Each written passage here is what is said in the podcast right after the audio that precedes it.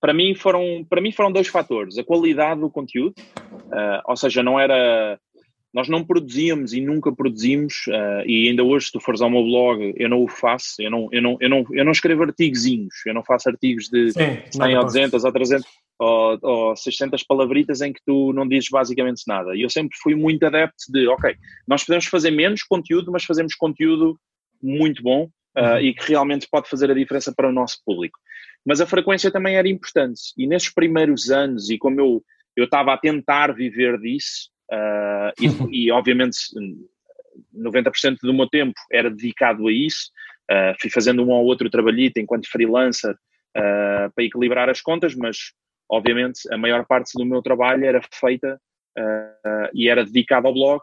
Eu, só para tu teres uma ideia, no primeiro ano do blog eu escrevi 550 artigos. Este é o podcast do Tiago Faria. Para mais episódios, vá a tiagofaria.pt. Olá, Tiago Faria, tiagofaria.pt. Bem-vindos ao episódio número 39 aqui do podcast do Tiago. eu hoje tenho um convidado especialíssimo. especialíssimo. Já tenho estado a tentar falar com ele há uns tempos. Desta vez conseguimos marcar aqui uma hora é diferente do habitual, mas uh, cá estamos. Ele chama-se Paulo Faustino. O Paulo é basicamente o cara do marketing digital em Portugal e não só. Não é hipótese, ele é empreendedor, é especialista no marketing digital, é autor do livro, de vários livros, mas entre eles o Marketing Digital na Prática, e é o CEO da agência marketing digital Get Digital, entre muitas outras coisas que nós vamos descobrir durante esta entrevista. Olá, Paulo. Bem-vindo ao meu canal, tudo bem? Olá, Tiago. Obrigado pelo convite. Prazer em ter-te aqui, fantástico, conseguimos organizar isto. Prazer, está mega, mega, mega ocupado, estás um monstro de conteúdo, arranjamos aqui um tempinho. Vais produzir mais vamos, um conteúdo agora. Vamos, vamos, vamos fazendo, vamos fazendo por isso, vamos fazendo por isso. e, peço, e peço desculpa, mas não, não, não tem sido fácil conciliar aqui a agenda. Uh, mas pronto, finalmente conseguimos e é um prazer estar aqui contigo faz parte, valeu a pena a espera. Uh, olha, então, uh, fiz uma, uma, curta intro, mas há para as duas ou três pessoas que ainda não te conhecem aqui em Portugal. Uh, Contas o quem és e o que é que fazes? Olha, eu sou o Paulo Faustino, trabalho com, com marketing digital há já nem sei quantos anos, 12, 13. Uh, okay. Sou empreendedor desde os 19, portanto há 15 anos e montei o meu primeiro negócio com 19 anos, na altura na área de informática, e foi por aí que comecei também nesta questão do marketing digital, que na altura ninguém chamava de marketing digital, uh, mas em, 2015, em 2005 uh, já trabalhávamos com e-commerce e, e eu saí dessa empresa passado dois anos e meio e depois comecei a empreender a partir de 2007 uh, ah, sozinho, numa coisa chamada Google, que é uma coisa que eu, que eu recomendo vivamente que as pessoas explorem, porque geralmente se tem resposta para tudo uh, e as pessoas que têm dificuldade em perceber, ah, como é que eu faço isto, como é que eu faço aquilo, Google, porque tem as respostas todas e foi lá que eu descobri os blogs, descobri que era possível ganhar dinheiro na internet e fui-me especializando nessa área no início da minha carreira. Uh, eu criei o meu primeiro blog em 2007, criei o meu primeiro blog a sério em 2008, que ainda hoje mantenho. Uh, e criei também em 2008 um blog que na altura se chamava fiquerico.com, uhum. uh, onde eu ia documentando basicamente tudo aquilo que eu ia aprendendo sobre ganhar dinheiro na internet. Uhum. E foi esse blog que me catapultou, de certa forma, dentro desta área, que me levou ao Brasil em 2011 pela primeira vez, uh, onde eu dei uma palestra em São Paulo. Depois, em 2012, fui convidado pelo Flávio Raimundo, que, que é hoje meu sócio, uhum. uh, para construirmos juntos um evento chamado Afiliados Brasil, que é hoje o segundo maior evento de marketing de afiliados do mundo. do mundo. E em 2013, e se Deus quiser, no próximo ano será o maior do mundo, vamos ver. Estamos a fazer por isso. Estamos a fazer por lá isso. Chegarás, uh, em 2013 criei a agência com a Regina, eu conheci a Regina em 2009, em 2013 criámos a agência Get Digital, uh, que durante os primeiros anos de vida, os primeiros três anos de vida, uh, não prestava serviços, não prestava serviços para fora, só fazíamos uhum. trabalho interno. Uh, a partir de 2013 e, e por, por sugestão da Regina, e bem, e bem, Uh, não queria. Começámos a. Começámos. Não queria muito, não queria muito. não queria muito, mas, mas tem, que dar, tem que dar o braço a torcer e, e acabou, claro. por ser bom, acabou por ser bom por várias razões, mas principalmente pela, pela bagagem que nos traz uh, ao nível da diversidade. Nós hoje trabalhamos com, trabalhamos com clientes de médio e grande porte uh, e isso traz-nos uma bagagem Hum. completamente diferentes pela diversidade dos negócios, as dificuldades, os desafios, são tudo negócios completamente diferentes uh, e isso acaba por nos trazer uma bagagem muito grande. Criámos a agência em 2013, em 2016 criámos a Think Conference, que é hoje um dos eventos de referência do empreendedorismo e do marketing digital em Portugal, uhum. que teve a primeira edição em 2016, a segunda em 2018 e no próximo ano vai ter a terceira. Pá, e fazemos muitas coisas, já criamos uma marca de calçado, já criamos uma marca de relógios, temos um centro terapêutico, já tivemos um restaurante, enfim, a gente não para quietos. É que de facto um uh, basicamente é isso. É? basicamente é isso. Eu sei, eu sei, e bem, falei com, com a Rina há pouco, há, poucos, há poucos meses, e realmente vocês uh, fazem uma diferença do caneco. Mas olha, façamos um, um, mega flashback de novo, eu já fiz isso com a Regina, mas gostava de saber que tipo de criança é que tu eras? Tipo, quais eram as tuas aspirações? Tinha a ver com alguma coisa disto, do empreendedorismo? Não tinha nada a ver? Como é que. Como é que... Olha, eu sempre.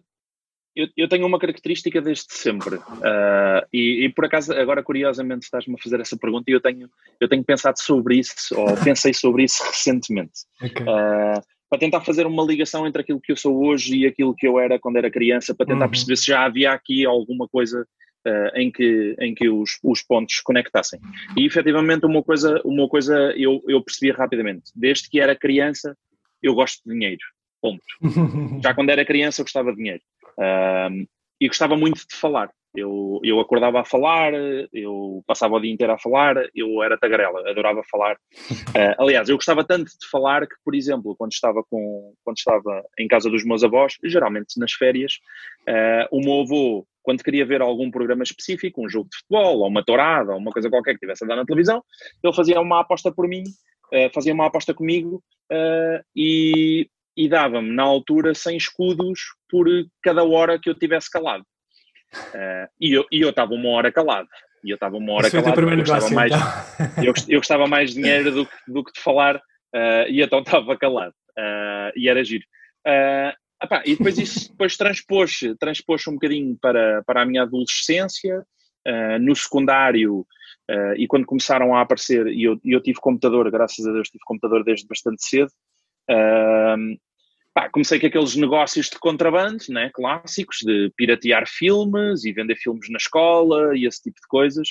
Uh, epá, e eu gostava muito de fazer negócio, e na altura já gostava disso, Uh, eu também estava bastante por dentro da área da tecnologia, da informática, dos computadores, sempre foi uma paixão muito grande, que eu sempre tive desde pequeno, desde, o, desde sei lá, desde a primeira Nintendo, da primeira Playstation, o primeiro 386 que teve lá em casa, uhum. uh, do Elifoot 98, Sim. desde esses tempos, desde esses tempos que, que eu sempre tive esta paixão pela tecnologia. E depois fui aliando isso a oportunidades de negócio que iam surgindo, algumas mais legais, outras menos legais. A parte, não é? Uh, mas opá, cheguei, chegámos a montar, eu e alguns colegas né, no secundário, uma operação bastante engraçada. A gente ia ao clube de vídeo e alugávamos tudo o que era filmes. Uh, e passávamos noites a ripar filmes e a vender filmes na escola e basicamente todos os, fil todos os filmes que existiam no videoclube uh, chegaram a estar à venda na escola ou foram vendidos na escola e por aí vai.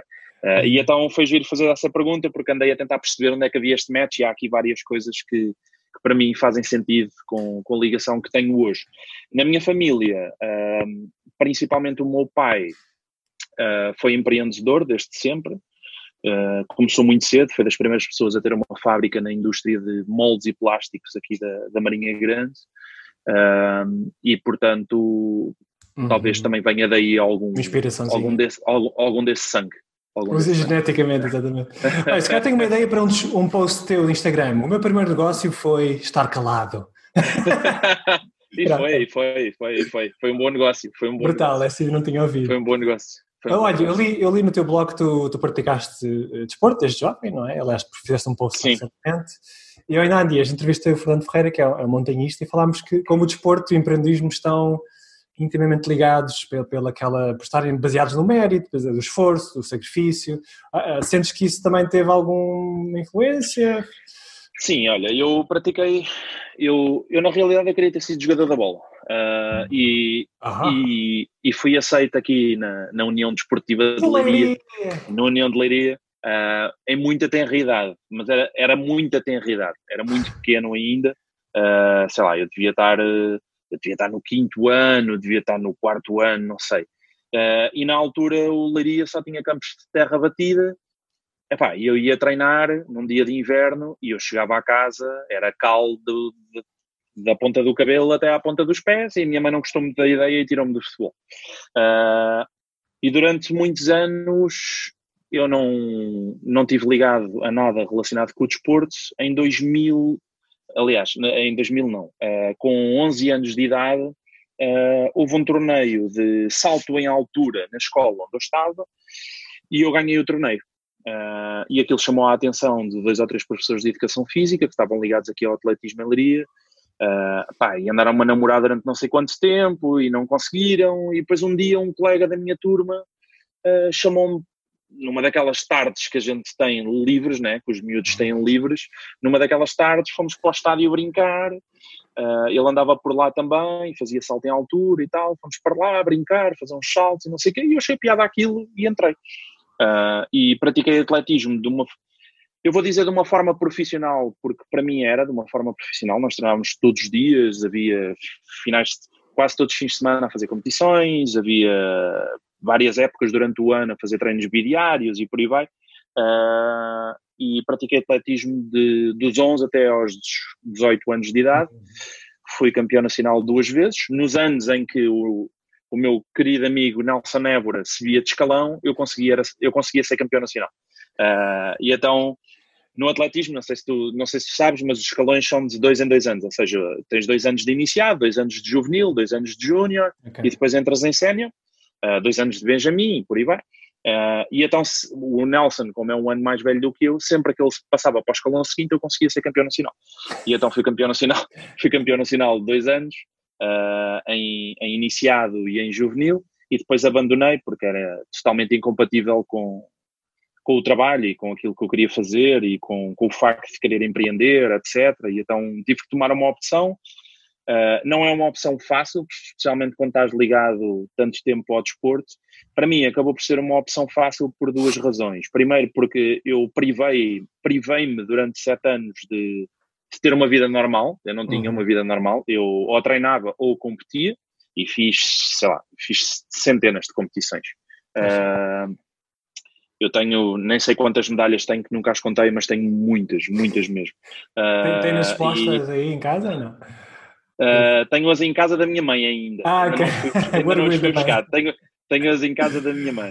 Uh, tenho, tenho muitas, pratiquei durante muitos anos, desde tenra idade, e nós é assim, é, é tu imaginares, nós fazíamos, nós fazíamos as competições, não só as, as distritais, mas depois fazíamos as competições nacionais todas, em várias disciplinas, principalmente quando era, quando era mais miúdo, uh, eu fazia as disciplinas todas, eu fui vice-campeão nacional de lançamento do DARD, por exemplo, uh, que era uma disciplina que, quando, quando nós somos crianças, acabamos por fazer tudo até encontrarmos a nossa praia. Uhum. Depois acabei por, acabei por me acabei por me destacar e me especializar no, no salto em comprimento.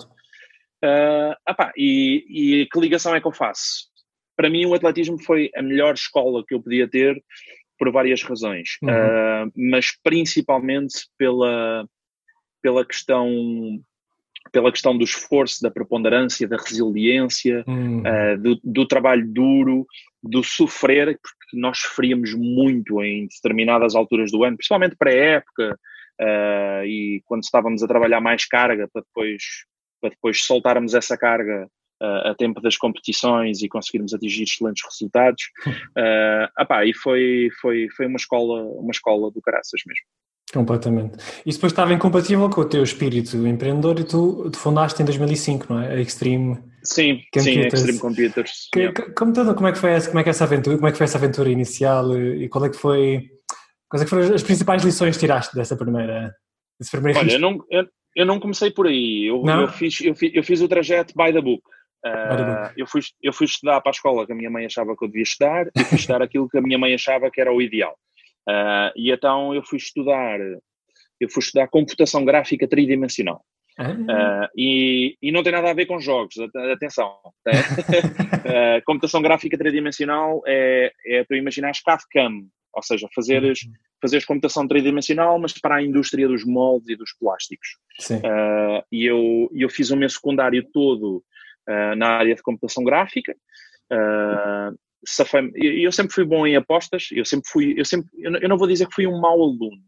Uh, eu, eu muitas vezes sentia-me desenquadrado com a escola e a escola aborrecia-me muitas vezes, principalmente a questão do estudar uh, e do ser obrigado a estudar coisas que para mim não faziam sentido, e sempre fui um mau aluno. Uh, até chegar ao secundário, porque no secundário eu fiz uma aposta com a minha avó uhum. uh, e, e, eu disse à minha avó: quando, antes do, do secundário começar, eu vou terminar o meu secundário com a média de 17 valores. Uhum. E terminei o secundário com a média de 17 valores, nos 3 uhum. anos. Uh, eu, eu, eu, sempre gostei muito de apostas. geralmente com os meus avós, geralmente com os meus avós. Uh, e, e, eu fiz o secundário e fui trabalhar, fiz o estágio e depois fui trabalhar uh, para a indústria dos moldes e trabalhei na indústria dos moldes durante nove meses, que foi o tempo que eu aguentei, foi o tempo que eu aguentei numa fábrica, é. Numa fábrica de moldes. Uh, de, depois despedi-me, Uh, obviamente a minha mãe ficou doente quando eu me despedi, né? Estava Estás maluco! Estás maluco! Enfim, é aquele filme todo que tu, que tu também deves conhecer e que muita gente deve conhecer. Uh, e depois, e depois quando saio, quando saio da indústria de moldes, começo a trabalhar uh, a partir de casa, uh, a comprar Aos 21 anos, e a vender não é? peças. Uh, não, na, na altura tinha. Não, na altura tinha quase 20. Quase na altura 20, tinha okay. quase 20. 21 foi quando eu entrei para a Extreme. Uh, okay, nesse okay. meio termo, entre os, entre os 19, 20 e os 21 com, com que eu fundei a Extreme, uh, eu comecei primeiro a comprar e a vender peças para computadores, material uhum. informático, depois aliei-me com um grande amigo que eu tinha em Coimbra, começámos a montar uma operaçãozinha aos dois, depois entretanto arranjei emprego numa loja de informática aqui em Leiria, yeah. uh, mas a loja estava com a corda ao pescoço, saí da loja passado três meses, fui trabalhar para outra, Uh, e quando fui trabalhar para essa outra, que tu deves conhecer muito bem, que se chama PC Diga, uh, trabalhei lá durante três meses. Uh, e, e, com excelentes resultados. Lá conheci uma das pessoas que me convidou a montar a Extreme Computer uhum. juntamente com ele, que foi o Nuno Fonseca. Epá, e depois começámos a trabalhar na, no desenvolvimento desse projeto. Eu depois saí da PC Diga, Uh, uhum. e começámos a montar isso e no início de 2005 não te consigo recordar exatamente mas terá sido ali por volta de março, abril uh, lançámos, lançámos a Extreme Computers okay. a, Extreme foi, a Extreme foi uma escola espetacular uh, a vários níveis atendimento ao público, vendas uhum. eu vendia, eu tinha para tu teres uma noção nessa altura eu trabalhava o meu dia a dia era passado na internet já era passado na internet e, e, eu tinha geralmente sempre entre 100 a 120 janelas do Messenger abertas uh, a falar com o pessoal da área, ou clientes, ou fazer atendimentos e por aí vai, blá blá. Não havia WhatsApp, mas havia Messenger. Havia Messenger. E, e, muito, e muito do negócio passava por aí. Nós demos os primeiros passos também, juntamente com o Quanto Custa em Portugal. Já éramos parceiros do Quanto Custa nessa altura. Hum. E fizemos várias coisas super interessantes ao nível de e-commerce. Uh, o negócio funcionava super bem quando eu saí uh, e eu saí por uh, incompatibilidade em termos de visão estratégica para o negócio uhum. e, e depois comecei... Não era o marketing, quando estavas na PCD era mais vendas, o teu foco ainda não era o marketing, não é? Não, não, não, não, era vendas, era vendas, vendas puro, puro. Okay. vendas, vendas puro. Uh, para tu teres uma noção, em dois anos e meio de, é assim, eram várias coisas, pois. Mas, mas para tu teres uma noção, em dois anos e meio da Extreme Computers eu fiz 25 mil posts no fórum da empresa, uh, ah, 25 mil posts. Uh, eu, eu trabalhava, não vou dizer 24 sobre 7 porque ninguém consegue, mas, mas, mas, era, mas era muito próximo disso. Era muito próximo disso. E eu vivia aquilo muito como vivo hoje a, a, a minha marca, a Gap Digital e todos os projetos em que estou envolvido. Uh, mas mas foi, foi uma escola foi uma escola a vários níveis, principalmente ao nível de vendas, atendimento ao público, uh, gestão de reclamações, uh, fornecedores, Uh, research, a parte toda de, de, research, de análise, procurar. Eu passava noites e noites e noites à procura no Google de fornecedores no mundo inteiro para ver uhum. onde é que eu conseguia comprar equipamento mais barato, para conseguir melhor, para oferecer melhores condições aos meus clientes. Enfim, havia tudo e depois havia a parte de e-commerce, que era uma parte muito, uma componente muito específica. uh, fazer a atualização toda do e-commerce, trabalhar os produtos, fazer o anúncio de novos conteúdos e por aí vai. E isso já era uma componente muito mais de marketing, Uh, só que nós trabalhávamos muito em canais fechados, como o fórum da empresa, uhum. e tu sabes, na altura os fóruns eram super populares uhum. e era o nosso principal meio de comunicação, era o fórum da empresa, uh, e os anúncios de novos materiais, etc., de novas montagens, sistemas de arrefecimento à água e por aí vai, e havia toda uma estratégia por detrás do tipo de produto que a gente vendia e das soluções que oferecia, uh, apá, e de certa forma eu vou ligar isso com o marketing pela forma como nós tínhamos que desenvolver soluções para tornar o nosso negócio mais atrativo para os nossos Sim. clientes. Estávamos a competir com algumas lojas de referência em Portugal na altura, como a Aqua PC e a PC Diga, que já eram duas lojas que tinham mais tempo de mercado, pá, e, e, e, tivemos excelentes resultados. Eu depois saí, o negócio continuou e depois acabou por fechar, uh, mas, mas foi uma boa escola. Brutal, brutal. Um, e pronto, e depois eh, começa a aparecer então este, este gostinho pelo marketing, começas a ir ao Google, investigar mais sobre marketing de afiliados, não é? Eh, já agora, para quem não sabe, o que é que realmente é marketing de afiliados assim em 10 segundos? Pá, marketing de afiliados é basicamente eu dizer-te, eu vendo estas canetas e agora tu, Tiago, vais vender as minhas canetas e por cada venda que tu gerares eu vou-te pagar uma comissão. Lá está. Lá está, exatamente. Okay. O primeiro programa de afiliados criado no mundo foi criado em 1996 pela Amazon, hum. ainda hoje existe, que se chama Amazon Associates, e que é o grande responsável uh, pelo, pelo crescimento da Amazon para aquilo que, que nós conhecemos exatamente. hoje como a Amazon. E tu estudaste isso como ninguém, mas em vez de ficares pela teoria, tu decidiste logo começar a implementar aquilo que estavas a aprender, não é? E criaste logo uma rede de blogs, foi a tal das escolas mais, não é? Então, eu comecei pelo Fique Rico. O Fique Rico existiu até dois. Ele existiu de 2000. Na altura, até era engraçado porque o domínio era fique-rico. Ou seja, era o fique ifan rico. Ou fique-rico.com. também, também, podias, também podias ler dessa, dessa forma. Uh, okay. E depois, em 2010, tive Pá, tive uma visão e comecei, comecei a idealizar a possibilidade de, de, expandir para outras áreas. Surgiu o nome Escola Dinheiro, que na altura, uhum. que na altura foi o nome que eu, que eu decidi e fiz, e fiz a migração do Fique Rico para a Escola Dinheiro. Era o mesmo projeto, mas com um naming e um layout uhum. diferente. A, Regina, nessa altura, também me ajudou. Trabalhámos em conjuntos no novo layout, etc. Fizemos ali uma coisa super engraçada. Okay. Uh, e depois começámos a abrir. Criámos a Escola WordPress Uh, e depois começámos a abrir para outras áreas, com, com um outro amigo criámos a Escola de Psicologia, depois surgiu, uh, eu queria abrir também uh, alguma coisa dentro da área da criatividade e da área do freelancing. na área do freelancing acabei por fazer com o Luciano La Roça, uhum. e, e, na área da criatividade acabei por fazer com o Diogo, que foi um projeto que não acabou por não, não durar tanto tempo.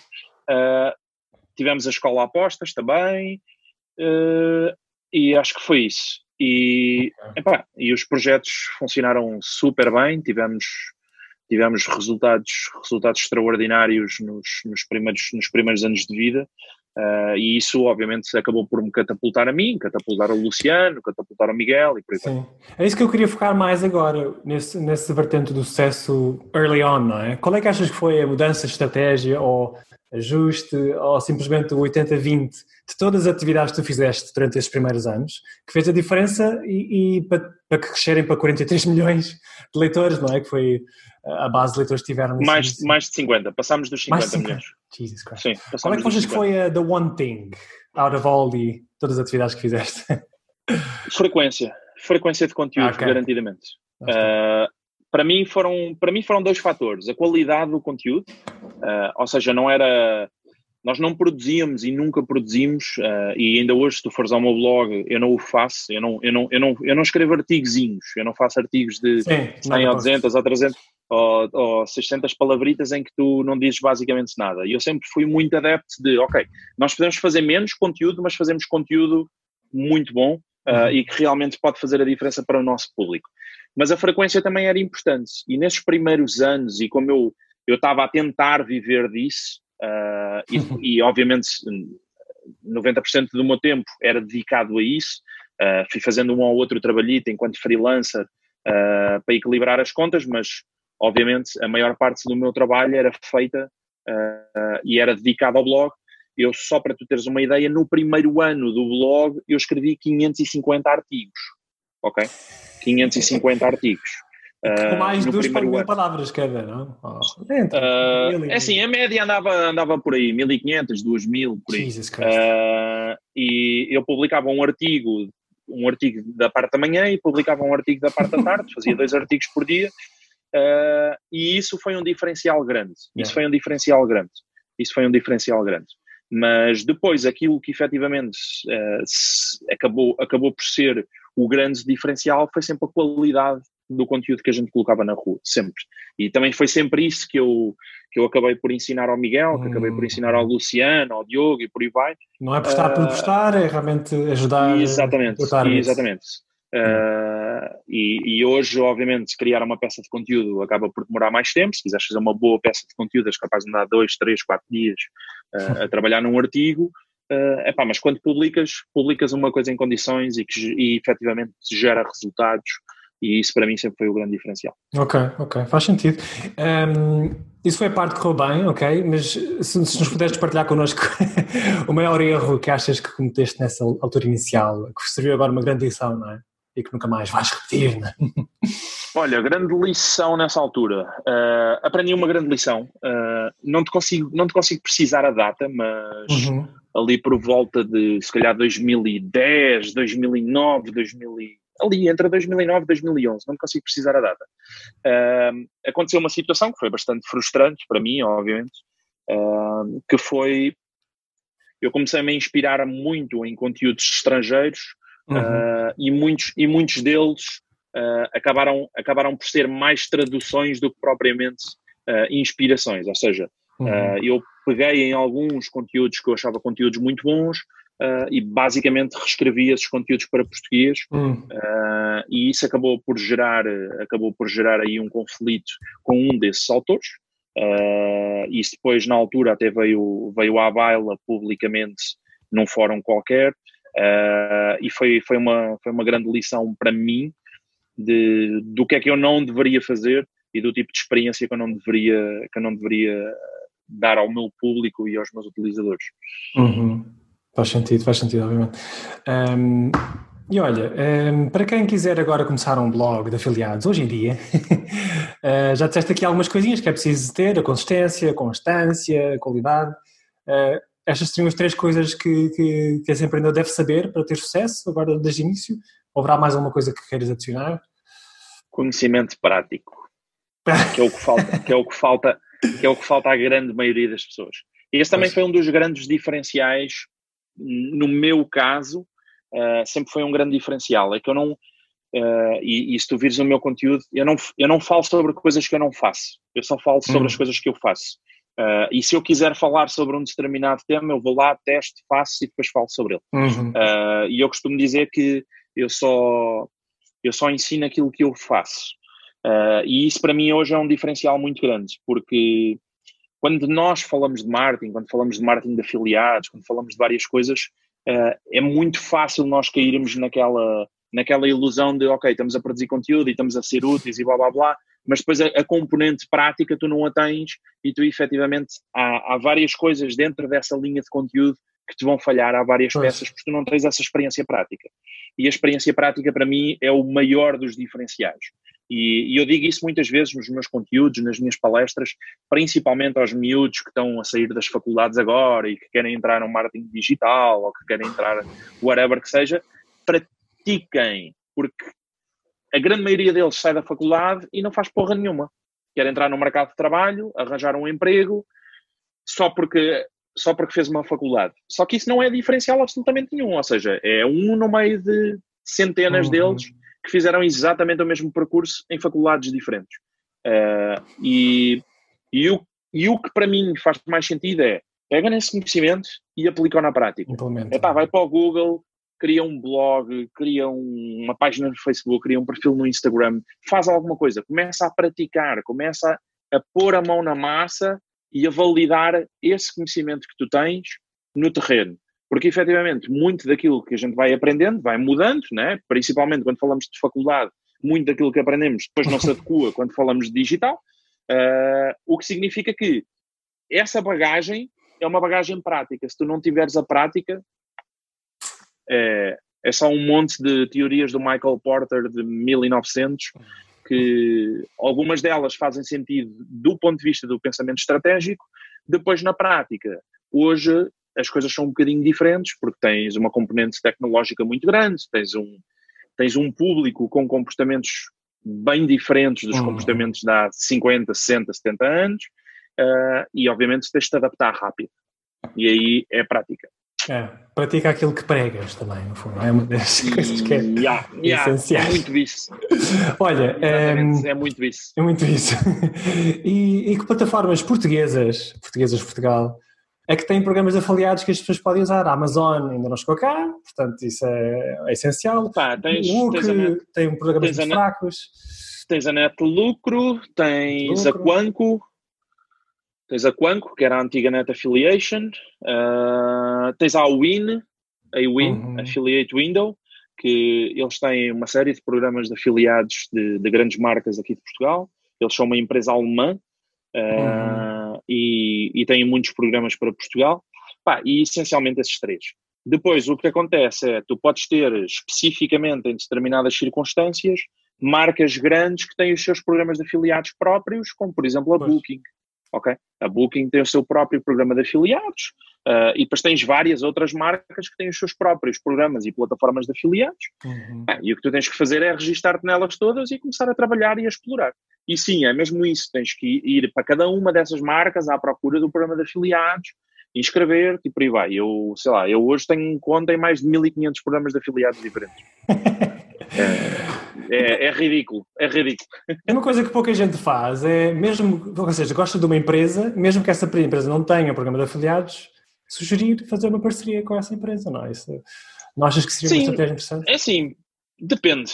Uh, depende. depende. Pode ser e pode não ser. Depende uhum. se, se, a empresa está aberta a isso, depende pois. como é que isso depois tecnologicamente vai funcionar, uh, porque tem que haver uma forma de conseguir fazer o tracking uh, das vendas geradas, o traqueamento das vendas geradas por aquele afiliado, ou então podes ir para um modelo como um modelo semelhante ao da Prozis, que é um modelo que tecnologicamente é, é super básico, que é uhum. Toma lá um código, um código, e sempre que alguém usar este código no checkout, a gente atribui-te uma comissão. Que é um modelo super simples de, de implementar, que é super simples de comunicar e que funciona super bem. Espetáculo. Dicas brutais para quem está agora a começar. Ok. Um, pronto, espetacular. Olha, um, em que ponto é que, é que decidiste uh, começar a partilhar tudo aquilo que sabias e tinhas aprendido sobre marketing? Ok, tiveste implementado tudo no, no background, mas tu, como eras uma pessoa muito faladora, não é? Gostavas de comunicar, Sim. se calhar quiseste logo arriscar. Olha, isso, isso, essa paixão começa em 2007, 2008. Uh, ela, ela começa a sério em 2008, quando eu criei o Fique Rico. Uh, e quando eu começo a documentar uhum. uh, em, em, publicações aquilo que eu ia aprendendo, uh, e depois isso foi evoluindo. Ou seja, aliás, se tu fores ver a, a, a, Regina, inclusive tem um post no Instagram sobre isso, com a pirâmide do, do William Glasser, e ele diz que da pirâmide, de todas, de todas as atividades que tu podes fazer para aprender, aquela que te gera maior aprendizagem é quando tu ensinas. Exatamente. Porquê? Porque quando tu precisas de ensinar, tu tens que estudar muito mais do Exatamente. que os outros. Uh, e então. A um essa, nível diferente. Essa, uhum. Exatamente. Essa foi muito a minha bagagem, que era eu tinha que estudar muito, tinha que praticar muito, para depois conseguir publicar conteúdo e ensinar os outros, fosse o que fosse, uh, ou até em determinadas ocasiões, e isso fazia sentido, mostrar os meus resultados. Olha, estou a ter estes resultados com esta plataforma, estou a ter estes resultados como afiliado, estou a ter estes resultados como isto, como aquilo. Uh, e foi uma coisa que eu fui trabalhando muito na base de, ok, vamos estudar, vamos experimentar, vamos ensinar. Uhum. Uh, e, e para mim isso começa em 2008 com o blog, as coisas Começa foram por, na versão escrita então, não é? Começa por escrita? Sim, eu, eu, eu comecei como afiliado em 2007, quando eu vou para casa, quando eu saio da Extreme e vou para casa, Uh, a primeira atividade que eu tive foi como afiliado uh, e eu criei um blogzinho na altura uh, e um dia entro num daqueles programas de afiliados onde eu me registrei e tinha 30 euros de comissão. E aquilo para mim foi o Eureka, que é, uhum. espera aí, descobri a pólvora. descobri a pólvora, pensei eu. Uh, descobri a pólvora. E na altura acabei por descobrir, mas. Uh, e aquilo para mim foi: peraí, peraí, se eu. Peraí, porque se eu com estes resultados conseguir gerar 30 euros de comissão, significa que se eu gerar Y de resultados, eu vou gerar Y de comissão.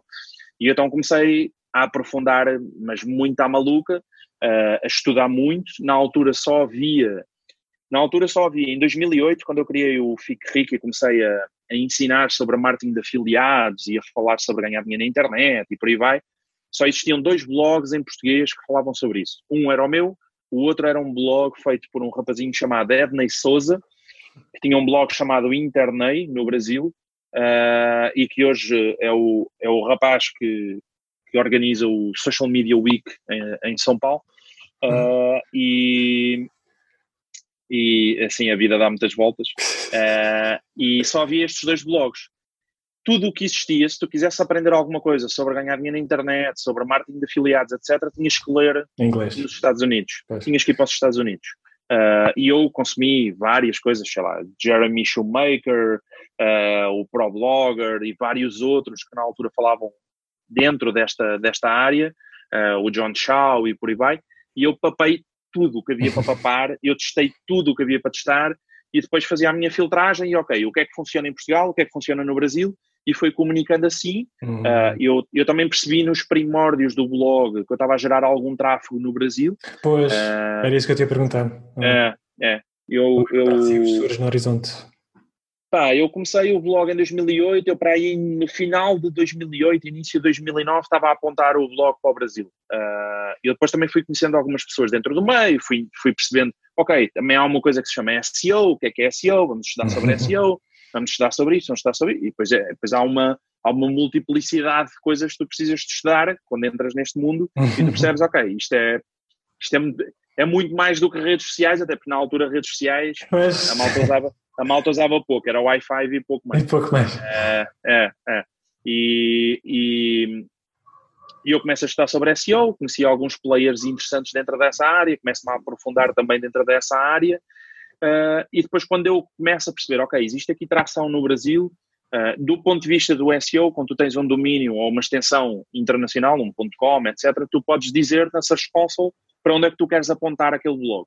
Uhum. Ele pode ser indexado em qualquer país do mundo, Exato. mas tu tens que dizer na Search Console para onde é que tu queres apontar aquilo e eu, ok, não é, não, não é ser nem à tarde, vou apontar isto, vou apontar isto para o Brasil. Uh, e assim foi, comecei a crescer muito no Brasil. Aliás, eu durante muitos anos, uh, eu nem sequer era conhecido em Portugal, ninguém me conhecia em Portugal. Ninguém me conhecia em Portugal porque eu estava literalmente a trabalhar só para o Brasil e o meu foco era só o Brasil. Uh, e é aí que entra o Brasil, que depois me leva uh, em 2011 a essa palestra em São Paulo uh, e que depois me abre o resto, o resto das portas dentro do Universo Brasil e hoje é a segunda casa. É mesmo. Acho que és mais conhecido lá do que cá, não é? Hoje em dia. É assim, eu tenho. Pá, hoje tenho, sei lá, 80% da minha audiência é brasileira. É brasileira. Uh, 80%. Mas quando é que começaste a tentar eh, também render cá eh, em Portugal? Foi o ano passado? Já foi mais tempo? A apostar mais aqui no mercado português? Hum, não, eu, eu comecei a apostar no mercado português mais a sério a partir do, do início de 2017. Uh, a meio de 2017, final de 2017, eu fiz os primeiros cursos presenciais em Portugal uh, e depois já não parei. E, e, estrategicamente, Portugal é um mercado que, obviamente, me interessa bastante. É, é o meu mercado, é, minha, é o meu idioma, é o meu país, por aí vai. Uh, confesso que fui um bocadinho negligente durante alguns anos, mas era uma questão, mas era uma questão de, de ponderar a balança, né? Claro. E, e, tu cresceres, cresceres num mercado como o Brasil ou cresceres num mercado como Portugal, são duas coisas um bocadinho incomparáveis hum. pela, pela sua dimensão. Uh, e eu, estrategicamente, interessava-me crescer no Brasil, Uh, aliás, dos marketeers todos que existem em Portugal, não conheço mais ninguém que tenha uma atração tão grande no Brasil uh, como eu tenho, uhum. e isso para mim era uma coisa que me interessava, que era estratégico, que fazia sentido, uh, e que ainda hoje mantenho, mas hoje já divido um bocadinho mais as águas. Ok, vamos crescer no Brasil, mas vamos crescer também em uhum. Portugal, e tenho crescido muito em Portugal, uh, graças a Deus, tenho, as coisas têm corrido, têm corrido bastante bem. e, e, e, pronto, e no futuro vamos entrar em novos mercados, se Deus quiser. Não, tá, exatamente. Estás a fazer um extraordinário trabalho em balancear estes dois, os dois idiomas. Tá, estás mesmo a equilibrar ali a ponta da balança? Uh, sim, é assim. Aparece sempre um ou outro Tuga, chico esperto, um de, ah, mas porque é que tu, um trollzinho, porque é que tu dizes cara ou porque é que tu falas em português do Brasil? E eu não falo em português do Brasil porque não. não quero falar em português do Brasil. Tens um português neutro, no fundo, é um português neutro. Sim, o, o, o que eu tento fazer é, é, é ser, é, é, é, ter um português que seja o mais flat possível, yeah. com, obviamente, eu faço a adaptação, palavra a palavra, de uhum. alguns termos que eu sei que no Brasil, se eu não disser daquela forma, não as pessoas têm, elas têm mais dificuldade em entender, mas que em Portugal, e ao contrário, e a grande maioria das pessoas, uh, sabes que eu sou um bocadinho, eu sou um bocadinho eu sou, eu sou um bocadinho crítico relativamente à, à nossa chique expertise, uh, expertise do, do, do, povo português, que a gente acha sempre muito mais inteligentes do que. e gostamos muito de, de, de criticar os outros, muitas é. vezes sem noção. Uh, e aquilo que aconteceu, por exemplo, com o David Carreira e com o facto dele, dele, dele ter estado no Brasil a falar português do Brasil, para mim foi ridículo. E aquilo só demonstra o quão nós, portugueses, somos ignorantes ao ponto de não percebermos ao ponto de não percebermos que se vamos para um outro país e queremos ser compreendidos na perfeição, temos de nos adaptar ao idioma.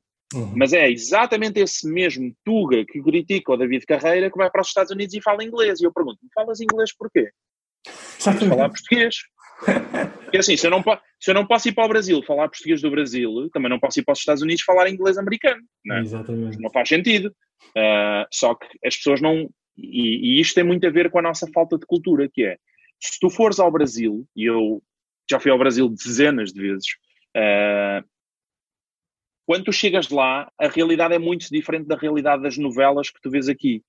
Uhum. Aquilo é um bocadinho mais complexo do que o que parece. E, e eu costumo dizer, e não digo isto, uh, não digo isto de mau tom, eh, eu costumo dizer, existe o português do Brasil e existe o português de Portugal. Para mim deviam existir dois idiomas o brasileiro e o português. Uhum. Porque efetivamente são muito diferentes. As pessoas, há, eles compreendem-nos, eles compreendem-nos se nós falarmos pausadamente, se mudarmos, se formos adaptando o nosso discurso. Se abrirmos mais as vocais, não é? E, e, exato.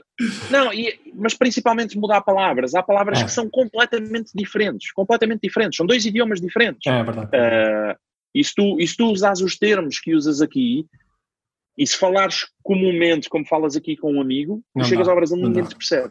Ninguém é. te percebe. E então tu tens de te adaptar.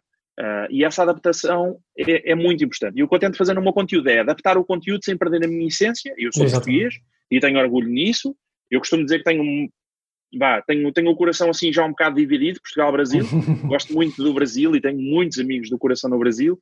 E eu, o que eu tento fazer é adaptar o meu discurso de forma a que ambos os idiomas me entendam na perfeição sem obviamente uh, dar lá, facadas no, no, no, acordo ortográfico ou na, no, no, no, nosso idioma, mas tenta adaptar de forma a que ambos, porque não faz sentido eu ter um canal em português de Portugal e ter outro canal em é, português é, do Brasil. Exatamente. É ridículo ter que fazer uma coisa dessas, percebes? Não, não faz sentido nenhum. E já sabes que quando aparecem os trolls é bom sinal, é sinal que estás a fazer um trabalho ah, sim. portanto nem vale a pena dar importância a esse pessoal. Bloquear, bloquear um ou outro de vez em quando é fazer. E olha, o que, é que, o que, é que, nós podemos aprender eh, das empresas brasileiras e o oposto? O que é que as empresas brasileiras poderão aprender aqui do que a gente faz cá? Alguma coisa que destaque? Eh, Opa, estás a falar numa perspectiva de marketing? Sim, por exemplo, em termos de marketing. Pronto, se estiveres a falar numa perspectiva de marketing, uh, eu acho que nós temos muito mais a aprender com eles do que, do que eles têm para aprender connosco, pois, sinceramente. Pois, pois, pois, uh, eu conheço muito bem os dois mercados, muito bem mesmo. Uh, e acredita, o Brasil está 5, 6 anos à nossa frente. Yeah. Quando falamos de digital, o Brasil está 5, 6 anos à nossa frente. Talvez por ter a maior influência dos Estados Unidos, será? É 100% isso. Uhum. Uh, é 100% isso. Uh, aliás, para mim são dois fatores muito, muito importantes. O primeiro deles é a influência dos Estados Unidos. O, tudo o que acontece nos Estados Unidos, o brasileiro consome. Tudo. Rapidamente vai lá. Uh, tudo. Eles extraem tudo o que é dos Estados Unidos e aplicam no Brasil. e depois, uh, o fator escala. Uhum. O fator escala. Por exemplo, eu costumo dar este exemplo muitas vezes, uh, porque acho que é um exemplo muito engraçado e que dá para ter uma noção do que é que é tu trabalhares em Portugal e do que é que é tu trabalhares no Brasil. Imagina tu teres um e-commerce em Portugal para uma população de, vá, tens 6 milhões de pessoas no Facebook, ok? Uhum. Agora imagina, o que é que é tu teres um e-commerce no Brasil para 150 milhões de pessoas? Tem nada a ver. Nem sequer podemos pôr as duas coisas na mesma balança, que não é, dá, ah, são dois e-commerces. Não, não são dois e-commerces, esquece. Um, um é uma loja online, ok? É um e-commerce numa determinada escala. O outro é um monstro tecnológico que, desde a logística, desde o marketing, desde a operação, o atendimento, tudo, não dá sequer para comparar. Então, e essa, essa escala, essa escala uh, torna o brasileiro muito mais ágil porque ele tem que correr atrás, ele tem que arranjar soluções, ele tem que resolver problemas e a escala obriga muito a isso. Porquê? Porque se tu em escala cometes erros, uh, a, dor, a dor é grande. A dor é muito grande. Uh, e depois a influência dos Estados Unidos, que é muito grande nesta questão do, do, do digital. Eu costumo, eu costumo dizer, o país líder a nível mundial quando falamos de digital é os Estados Unidos, o segundo é o Reino Unido e o terceiro é o Brasil. É, é. Para mim é esta a ordem. Quando falamos, quando falamos obviamente de, quando falamos obviamente de uh, destes principais países, porque já temos que ter em consideração também obviamente a China e a Índia, que são, que são, que são dois mercados que têm vindo a crescer muito. A China mais de uma forma mais profissional, uh, na minha ótica, e é um mercado que eu, que eu, que eu tenho andado bastante atento uhum. e, e aquilo é monstruoso aquilo é monstruoso. Ainda vamos ter o Paulo uh... Faustino falar chinês. e, uh... Porque não? E porque, porque não? não? Uh... mas, mas depois tens um mercado indiano, que não é um mercado que na minha ótica esteja tão profissionalizado, acabas uhum. por ter muito, tens um mix muito grande de pessoas a fazer muita merda e pessoas a fazer coisas boas. Uh, na China as coisas já são um bocadinho mais. Os chineses estão muito à, mais estruturadas, os chineses uh, é, é, para manter debaixo do olho garantidamente. Uhum. Agora, quando falamos de quando falamos de uh, de Europa, Américas, etc., pá, Estados Unidos e Reino Unido na, na frente, garantidamente, uhum. uh, e o Brasil está tá coladíssimo. E, e até te digo mais, quando falamos de Instagram, o Brasil para mim é o melhor mercado do mundo hoje. Uhum. Não há nenhum mercado no mundo que faça aquilo que os brasileiros estão a conseguir fazer com o Instagram. A escala, o volume de negócios, uh, a criatividade, uh, esquece. O, o, mercado brasileiro está a fazer coisas incríveis uh, dentro do Instagram e brevemente vai começar a fazer também dentro do TikTok e uhum. por aí vai. Mas quando falamos de Instagram, não há nenhum mercado no mundo que eu conheça que trabalhe tão bem a ferramenta quanto o mercado brasileiro. Ok, ok. Boa, boas insights. E então, e então dando-te resposta, uh, acho que nós temos muito a aprender com isso.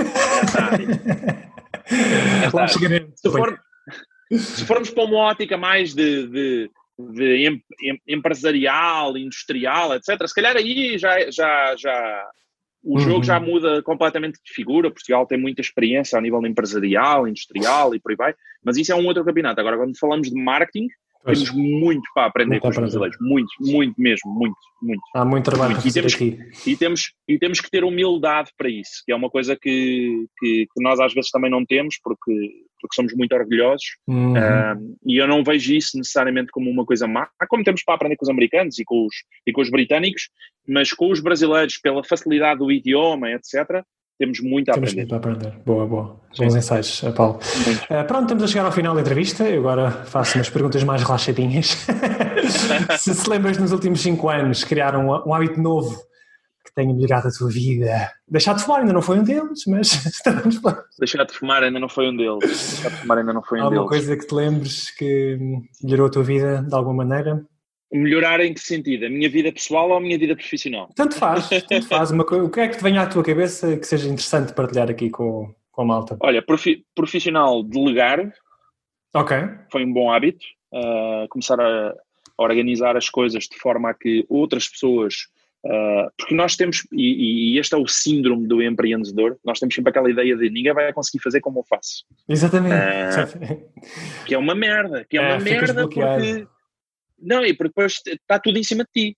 Hum, depois, está tudo em cima de ti e, e, obviamente se tu trabalhas que nem um moro uh, e, e, isso quando tu queres fazer que um negócio não é viável uh, uhum. e, e, eu demorei algum tempo a aprender isso Pois agora já não escreves dois artigos por dia não, não, também não tenho tempo também não tenho tempo infelizmente mas, Mas quando tu queres fazer crescer um negócio, tu tens que delegar e tens que confiar nas pessoas, uhum. tens que estabelecer objetivos, tens que as formar, tens que as ajudar e tens que dar tempo para que a máquina comece a andar da forma que tu queres. E eu hoje delego muito trabalho, uh, espero conseguir delegar ainda mais do que aquilo que já delego. Uhum. Uh, e essa, essa foi uma coisa que melhorou, melhorou substancialmente uh, a minha vida profissional. Uh, Por isso é que estás cada vez com mais tempo a criar conteúdo, que deve ser o teu foco maior, no fundo. Tu és a marca, és a marca. Então, uh, sim, ainda não está como eu quero. Ok, ainda não está. ainda não está como eu quero. Eu sei, que, eu, eu sei que vocês acham que eu produzo muito conteúdo, eu tenho recebido muito esse feedback. Eu tenho recebido muito esse feedback este ano, muita gente que me diz, Ei, como é que é possível, tu produzes esse conteúdo, blá blá. Uh, mas na realidade eu estou a produzir muito pouco conteúdo perto daquilo que eu, que eu, quero, que eu quero produzir, acredita. Uh, e estamos a trabalhar nesse sentido, estamos a trabalhar no sentido de, de eu conseguir ter mais tempo, uhum. uh, obviamente, para, para, para, tocar, para tocar a agência, temos a componente agência, que, que obviamente eu tenho que, tenho claro. que estar sempre, uh, tenho que estar sempre sobre a minha alçada e sobre a alçada da Regina, mas sim, mas quero ter mais tempo para produzir conteúdo. porquê? Porque é a única forma que tu tens de crescer rápido. E, e a grande maioria das pessoas tem alguma dificuldade em conseguir encaixar isto. Porquê? Porque é preciso tempo, uh, dá trabalho, pois. muitas vezes demora, o resultado demora a começar a aparecer, uhum. uh, e, e, eu sei que é fácil as pessoas chegarem ao meu Instagram, ah Paulo, tens 100 mil seguidores no Instagram, uau! Pois, só que eu, meu amor, eu ando aqui há 13 anos a, a produzir conteúdo e a batalhar, e as coisas obviamente não, não é um estalar de um dedo, é verdade que eu tenho crescido mais rápido, uh, mais recentemente, uh, porque estrategicamente é isso que nós queremos que aconteça, pela quantidade de conteúdo, uh, pela quantidade de, de, investimento que também fazemos para fazer esse conteúdo chegar a mais gente e por aí vai. Uhum. Mas, pá, a nível pessoal, bons hábitos. Eu não tenho muitos bons hábitos a nível pessoal. há alguns hábitos que eu tenho que que eu, que eu gosto particularmente, gosto imenso de viajar com a Regina, obviamente. Uhum. Uh, muitas vezes viajamos a trabalho, mas, mas acabamos sempre por, por conseguir tentar aproveitar um bocadinho também, também para nós, o lazer.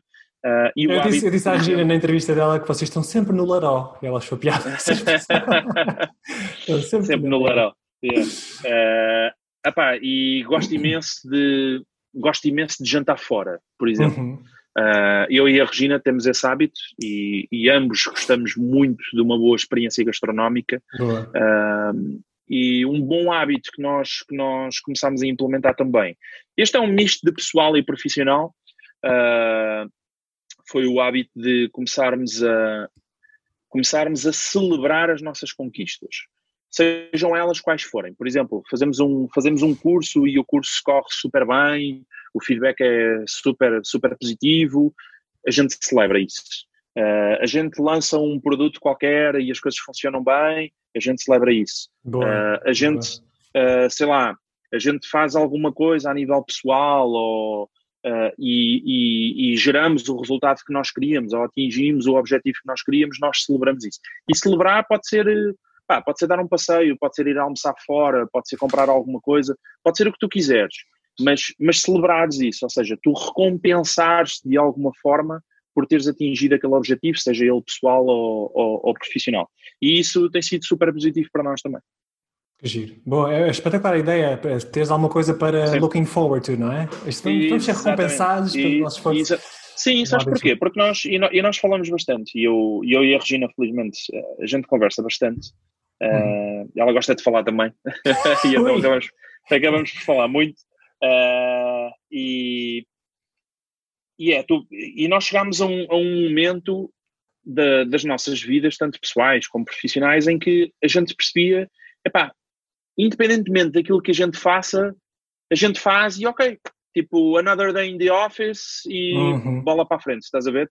Pá, não interessava se tu, sei lá, se tinhas, se tinhas vendido 30 mil euros, ou 100 mil euros, ou 200 mil euros, ou 1 milhão de euros, não interessava, ou se tu tinhas tido 200 alunos, ou 1000 alunos, ou whatever que fosse, não interessava porque no dia a seguir era another day in the office e toca a trabalhar e siga e não há, não há festejo, não há comemoração, não há, não há nada. Ou seja, não há nada que feche aquele ciclo e que te diga, ok, fizeste um bom trabalho.